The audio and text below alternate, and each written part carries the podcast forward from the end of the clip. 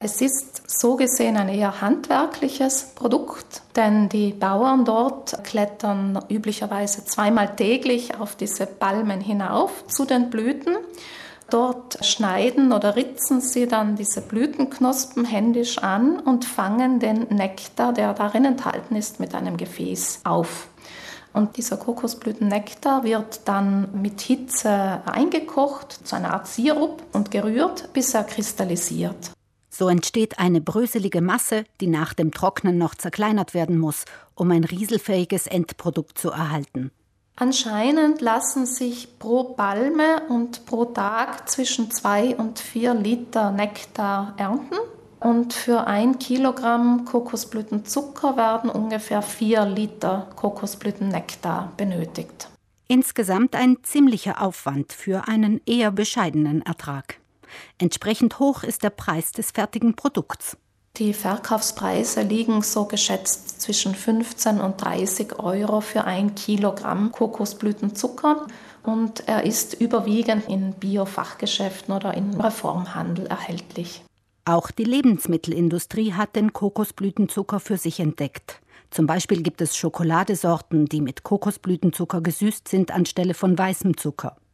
Aber ist der kristallisierte Blütennektar tatsächlich die gesündere Alternative zum normalen Haushaltszucker? Der Vorteil ist so gesehen ein höherer Mineralstoffgehalt im Kokosblütenzucker.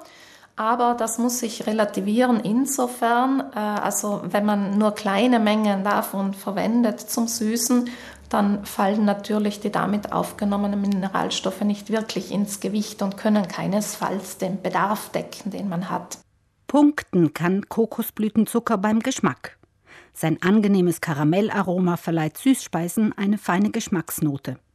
Zum Backen eignet er sich weniger. Er bildet im Teig leicht Klumpen und geht weniger auf als weißer Zucker. Bei Süßkraft, Nährwert und Wirkung im Körper sind die Unterschiede gering. Wenn man sich die Chemie anschaut, also den Gehalt an Haushaltszucker, an Saccharose, auch die Wirkung im Körper, also sprich den glykämischen Index und die Süßkraft, dann muss man feststellen, dass sich der Kokosblütenzucker vielleicht nur marginal vom weißen Haushaltszucker unterscheidet und jedenfalls nicht wesentlich. Er enthält bis zu 90 Prozent Saccharose, der Kaloriengehalt ist vergleichbar mit jenem vom Haushaltszucker, also man spart da auch nicht groß Kalorien ein, wenn man jetzt vom normalen Zucker auf Kokosblütenzucker umsteigen würde. Und auch für das Blut und für die Zellen im Körper ist die Wirkung nicht wesentlich anders, als wenn man herkömmlichen Zucker zu sich nehmen würde. Es läuft also im Grunde auf eine Geschmacksfrage hinaus und darauf, wie viel jemand bereit ist, für ein solches Produkt auszugeben. Grundsätzlich finde ich es gut, dass es Alternativen gibt zum weißen Zucker, eben auch den Kokosblütenzucker. Aber mein Ansatz wäre, dass man wirklich grundsätzlich die Ernährungsgewohnheiten überdenkt und versucht eben eher sparsam und wenig zu süßen. Und da spielt es dann eigentlich keine so große Rolle, welches Süßungsmittel man verwendet. Ein anderer Aspekt ist der lange Transportweg bei Kokosblütenzucker, der die Umwelt belastet. Bei Zuckeralternativen aus der Region wie Biohonig oder Biozuckerrüben fällt er hingegen wesentlich kürzer aus.